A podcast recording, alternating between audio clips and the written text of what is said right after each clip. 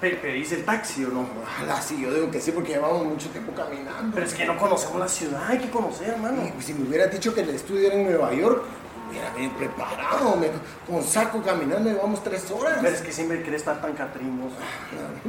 Hubiéramos tomado el metro, algo, si soy el invitado, pa- pagarle taxi, no sé. En el estudio te van a dar cafecito, te van a dar panitos.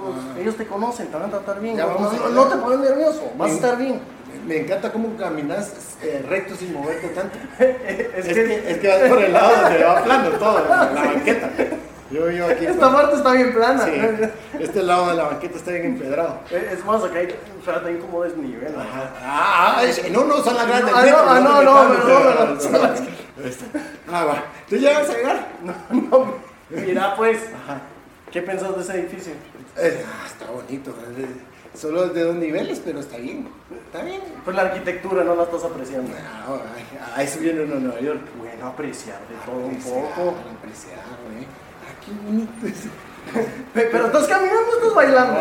Es que el Yo, ritmo yo, como Es que ya. Vamos por, el, vamos por el- la calle 8. Sí. A todos, es que se ve la red. El ritmo es. ¿Cómo bailaría Selena? Selena estuvo en Nueva York. Ah, este. Está bien, está bien. Ah. Bueno, ahí, está el estudio. Ahí.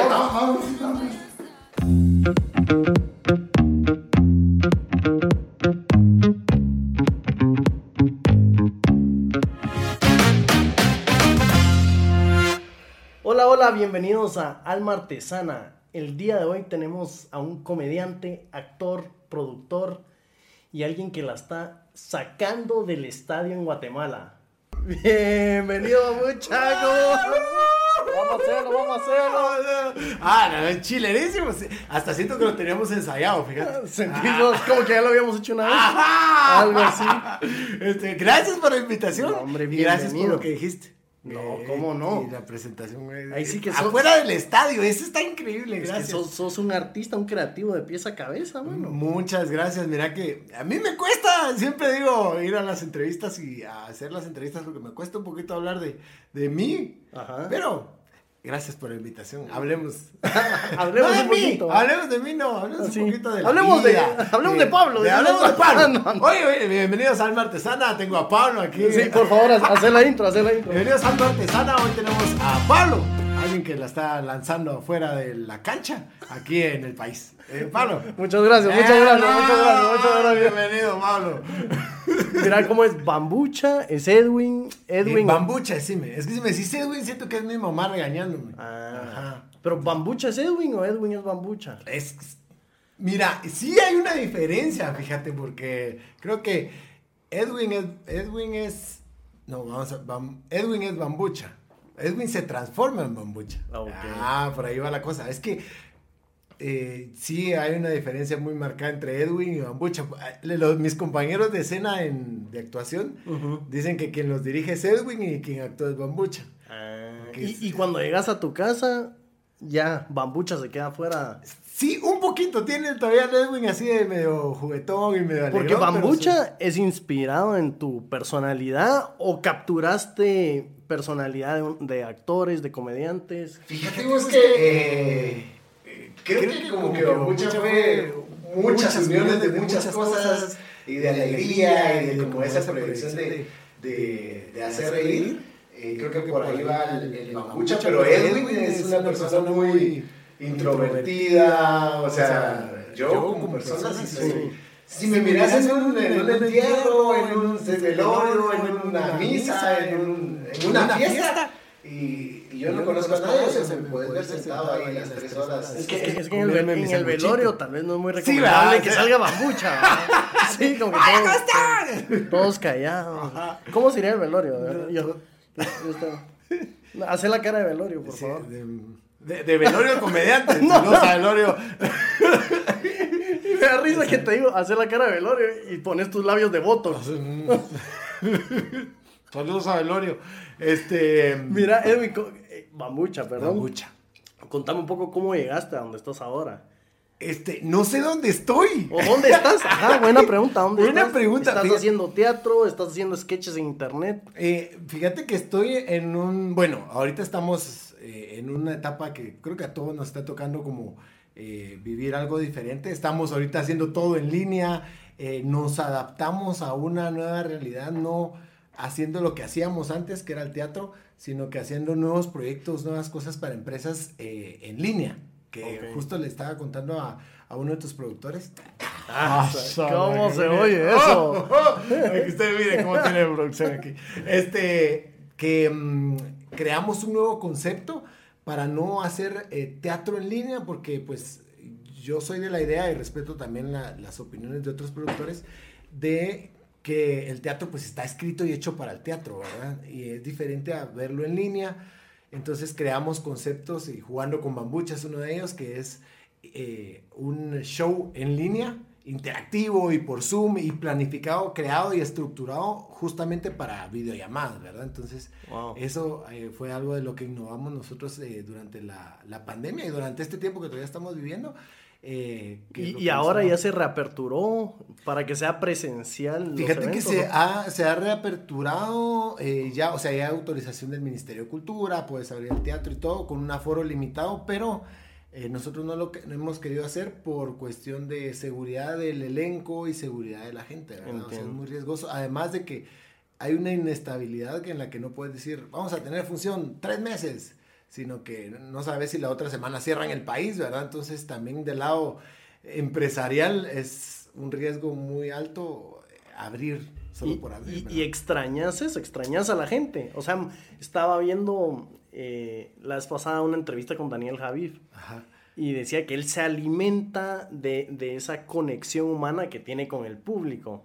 Y como vos ahora estás haciéndolo virtual, no sé si te pasó lo mismo. Mira, eh, sí, gracias a Dios existen las redes porque me ha permitido como seguir haciendo comedia que, que, que, ya hacía yo antes de que pasara la pandemia en redes y hacía sketches y todo, pero e, era como las dos cosas, ¿verdad?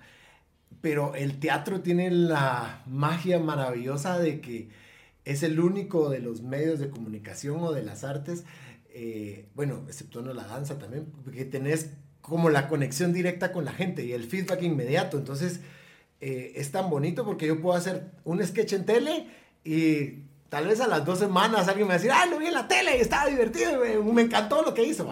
O la radio que tal vez te manda un WhatsApp o te dicen, ah, mire, los, eh, qué buen sketch el que hizo en la radio. Y que la radio tiene otra magia que puedes hacer mil cosas y no necesitas producir. O sea, yo puedo decirte, eh, vamos a hacer el Amazonas y ponemos sonido de Amazonas y ya, ¿verdad? En cambio en la tele tengo que hacer un Amazonas, ¿verdad? ¿Y, eh, y en el teatro lo bonito es que estás oyendo a la gente, o sea, claro. esa energía que alimenta, que llena, eh, suena cliché, pero, pero, o sea, de verdad te alimenta como artista, sí se extraña demasiado. O sea, para mí fue un golpe muy duro. Yo te estoy hablando de que llevaba desde los nueve años tal vez todos los fines de semana, yo viernes y sábado en el teatro, viernes y sábado en el teatro, y de repente te lo quitan de un, golpe, de un golpe, porque literalmente nosotros estábamos estrenando nuestra nueva obra que era el Metrocarril de los Altos. Vaya a verlo si usted está viendo este cuando ya está abierto. este podcast cuando ya está abierto. Eh, este podcast está patrocinado por, eh, Bambucha. no, no, no, no, Ojalá, ojalá. Hoy es el proceso de venta. Este, pero fíjate que eh, nosotros estrenamos la obra y dos fines de semana después, justamente un sábado, fue que cerraron el país. O sea, no nos dio tiempo ni siquiera de sacar las cosas del teatro. Entonces, sí fue un golpe bien duro a nivel, como te digo, pues eh, energético. Sí, que, que, yoga me oí. No, pero a nivel energético, eh, porque de verdad es algo que te apasiona hacer y dejar de percibirlo, fue un golpe anímico bien duro. Y creo que todos los compañeros artistas lo vivieron eh, también, lógicamente, en muchas áreas de la vida, pero en el, en el, ámbito anímico es uno de los golpes tal vez más duros que recibimos como artistas todos, ¿verdad? Déjame que, déjame que te pregunte algo. entiendo lo que decís, pues lo entiendo porque lo he escuchado, no lo he vivido. Yo no he estado en teatro y no he tenido un público como tú lo has tenido. Eh, y, pero sí me doy cuenta que a lo largo de tu carrera, por tus sketches, por lo que me hablabas de, de lo que estudiaste y cómo te formaste. He visto que interpretas muchos personajes, haces voces, imitaciones y créeme que se ve que mucho es bien natural, que mucho es de, de, de, cómo, de cómo eres. Ahora, vos dirías que esto es una artesanía, que es un arte, que, que es algo que puliste con el pasar de los años o que es algo bien natural tuyo. Mira, eh, tal, sí, yo creo que sí, o sea, que, que traes algo. Yo siempre he dicho que, que ya sea en la actuación, en la pintura, en el canto o en, en cualquier arte o cualquier talento que tengas, lo traes, ¿verdad? O sea, sí.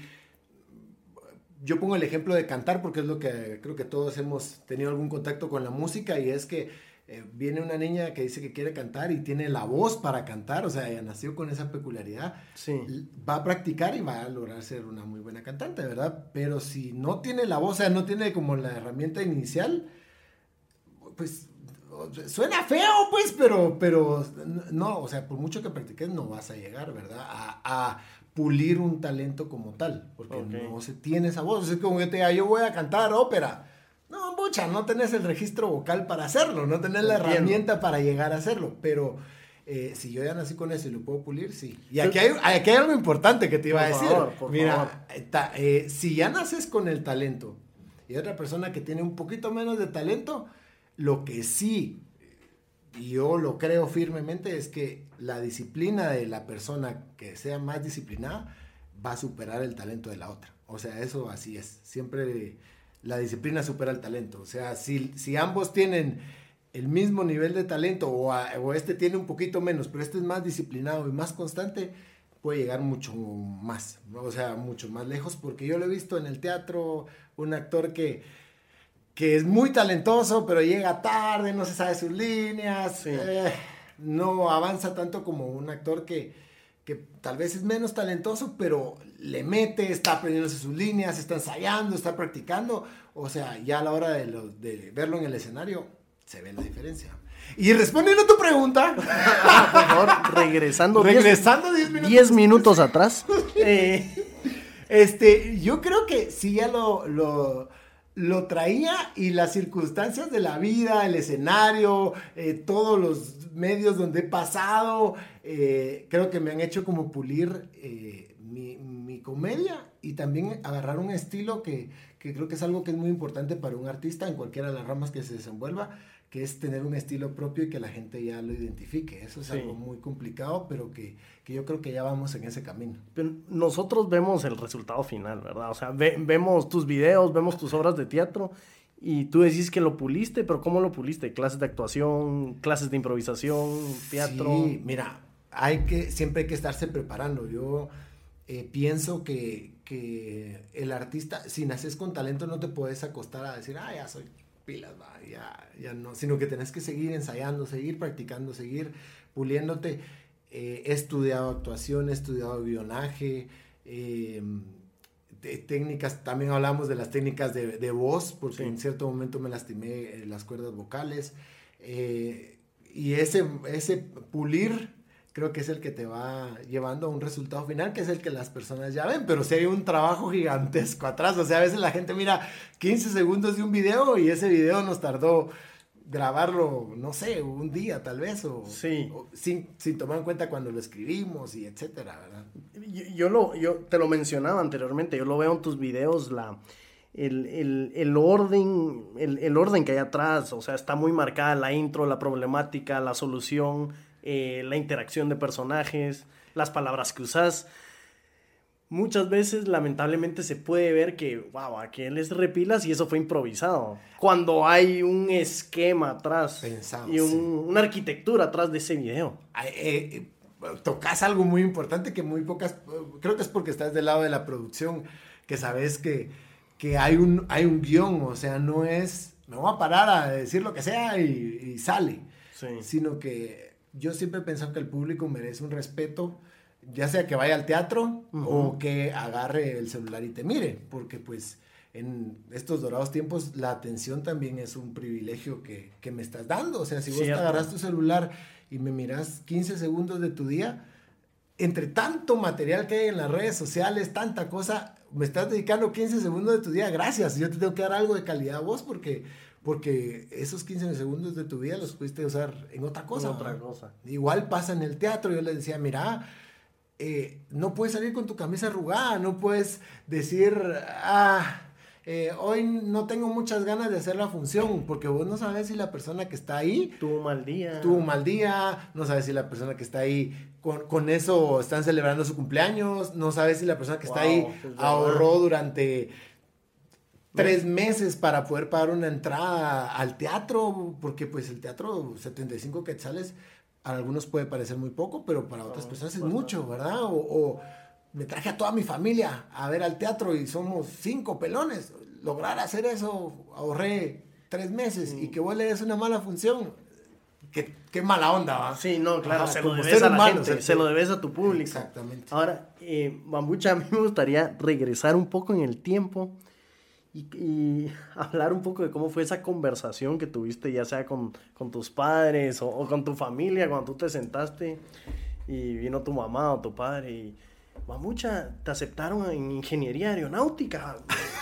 Nos alegramos mucho. ¿Cuándo comenzaste? Y, tú llegaste y, papá, eh, quiero ser comediante mi hijo, comediante, vas a ir a San Francisco, en, Guatemala, papá, en Guatemala. cómo fue? Eh, seguro fue un shock. Mira, suena chistosa tu historia, pero así fue. Eh, mi hijo, no fue ingeniería aeronáutica, pero fue ingeniería química. Y no fue me aceptaron, fue ya me gradué. o sea, no, yo cuando me gradué de ingeniería química.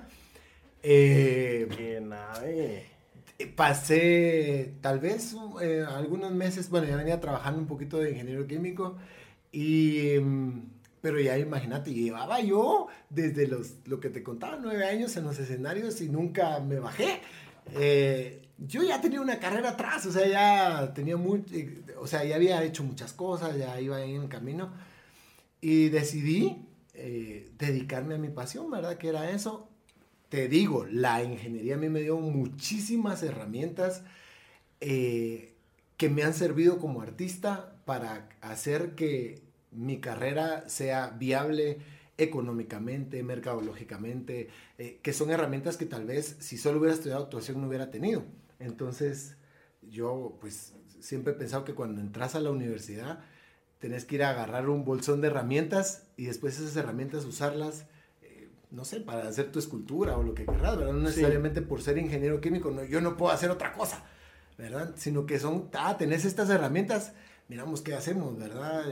En el teatro, por ejemplo, hacíamos en una obra que se llamaba Don Juan, efectos visuales, que yo tenía ese conocimiento gracias a la ingeniería que había estudiado, entonces eso ah, funcionaba, o suponete, eh, mercadear una obra con marcas, es un proceso de, de estructuración que me dio la ingeniería, cuando yo me senté con mis papás y dije, no, miren, no dedicar a esto que es mi pasión. O así, mi mamá, créeme que fue así como, ¡ah! pasó enojada conmigo muchísimo tiempo. Eh, sobre todo por lo que vos decís, porque en Guatemala es muy difícil vivir del arte y más difícil vivir de la comedia.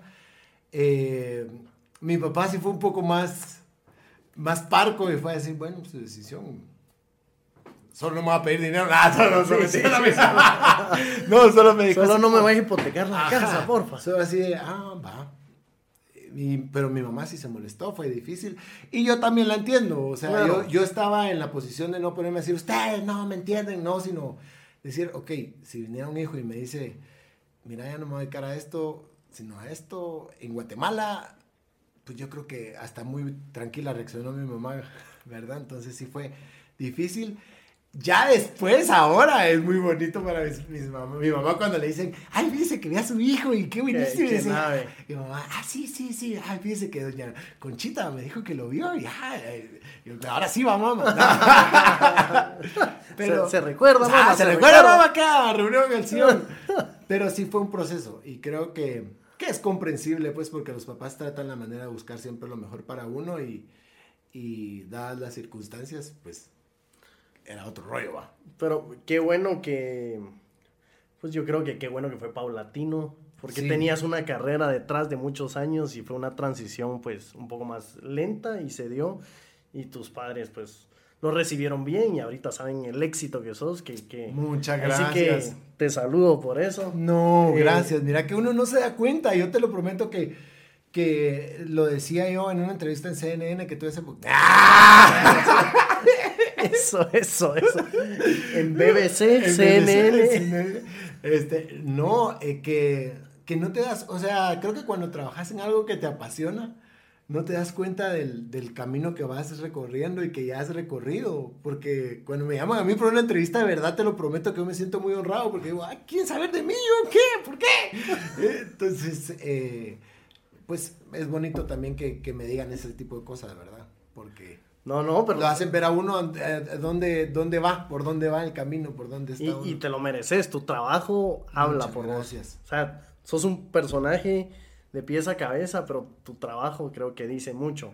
Y, y tanto el equipo de Alma Artesana como yo, eh, como muchos de nuestros colegas, ven tus sketches no solo para reírse, sino que también para inspirarse, que, eh, que es, parte es, parte de, es parte de este programa, inspirar y motivar a todas estas personas que nos están viendo, que son cosas que se hacen en Guatemala para guatemaltecos y que, y que sí es posible, como es posible una carrera artística que, que las, estás, las estás haciendo vos. Gracias, gracias. Sí, mira, eso que, y, y comparto mucho eso de la filosofía de, de, este programa, es que las cosas sí se pueden hacer, fíjate, y, creo que en nosotros está ver el otro lado de la situación, porque muchas veces decimos, no, es que el país no me da la oportunidad, porque no hay infraestructura, porque no hay eh, tal y tal cosa, y yo creo que si le das la vuelta y decís, no, o sea, el país no tiene tal estructura, yo la puedo crear, o sea, eso es una oportunidad. El país no tiene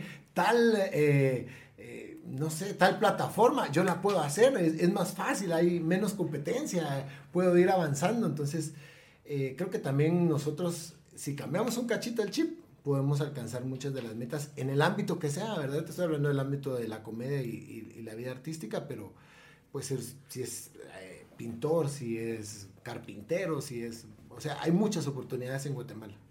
Lo que pasa es que muchas veces también es ese miedo de, de cómo, de ese sustento económico, cómo lo vas a, cómo, cómo vas a hacer dinero de esto. Es lo que te apasiona, es lo que te gusta.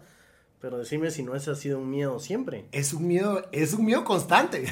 es un miedo enorme y es un miedo que, que detiene muchas veces tu creatividad, que detiene muchas veces eh, lo que vas a hacer. Y yo siempre eh, pensado que tenés que tener un miedo planificado.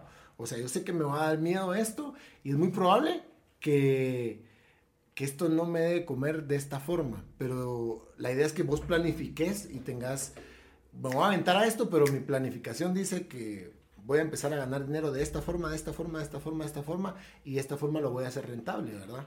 Que hay cosas que no te van a dar dinero en, un, en el primer mes, pero puede que te lo den en un año pero hay otras cosas que sí te van en un mes. Entonces es una cuestión de, de, aventarse en el paracaídas, pero planificar tu paracaídas, ¿verdad? Entonces, por ahí va la idea. Es, es complicado. Es, complicado porque cuando estás, estás hablando de cosas que te apasionan o te gustan, uno pierde el foco porque decís, ah, le voy a entrar con todo y no sé qué, y van todos mis ahorros y va todo, ¿eh? pero tenés que tener la cabeza para poder sentarte y decir, bueno, vamos a planificar esto de esta forma, me apasiona, me encanta, pero lo vamos a hacer eh, con estos tiempos, con este presupuesto, vamos a ver de qué forma lo vamos a, a, recuperar, o sea, no porque te apasione, no tenés que generar dinero de eso, ¿verdad? Yo creo, y decime si, si estoy equivocado, pero esa, esa, el sexo que tuvo tu lado científico, ingeniero, químico, con este lado artístico, le dio esta objetividad. O sea, esto es muy subjetivo, la pasión y hacer lo que me gusta. Pero atrás tenés un background, un antecedente de un ingeniero que sabe de procesos, sabe de cumplimiento de normas, sabe que, que hay que meterle un poco más de métricas al asunto. Fíjate que yo no me había dado cuenta de eso hasta que me lo mencionó Rafa. Saludos a Rafa 3 que me dijo que, y, a Gerson Elizondo también que me lo mencionaron, y me decían que ese era un lado que hacía que las cosas funcionaran en mi, en, Bambucha Producciones, eh, el mezclar, el que yo tuviera como ese background, porque ellos eran muy apasionados y entonces perdían el norte de, de o los actores perdían el norte de lo que estaban haciendo porque estaban metidos en la pasión y yo le metía como mucho proceso, mucha planificación, mucho mercadeo, mucho... Entonces, creo que sí, fíjate, era lo que te decía, cuando tenés esas herramientas, creo que tuve la bendición de que, de que ese background, aunque en un momento pareció que no iba a servir, o como decían algunos colegas, ¿para qué estudiaste cinco años si vas a dejar tirada la carrera? No te, va a servir, no te sirvió para nada. Es lo que ahora hace que todo esto sea posible, ¿verdad? que estamos alcanzando metas poquito a poquito. Y sí funcionó. ¡Ay, ahí vamos, ahí vamos. bueno, muchas gracias por sintonizarnos. Hay todavía mucho que hablar con este personaje Bambuchi. O como le dicen las chicas, Bambu. Así que tenemos retos que vienen. Bambucha me puso un reto y yo le voy a poner un reto a él. Por favor, sigan a Bambucha en sus redes y síganos bajo el nombre Alma Artesana GT en todas las redes sociales y en todas las redes de, de audio como podcast y principalmente nuestro canal de YouTube, Alma Artesana. Y a Bambucha, no se olviden, soy Bambucha en Instagram. Muchas gracias y hasta la próxima.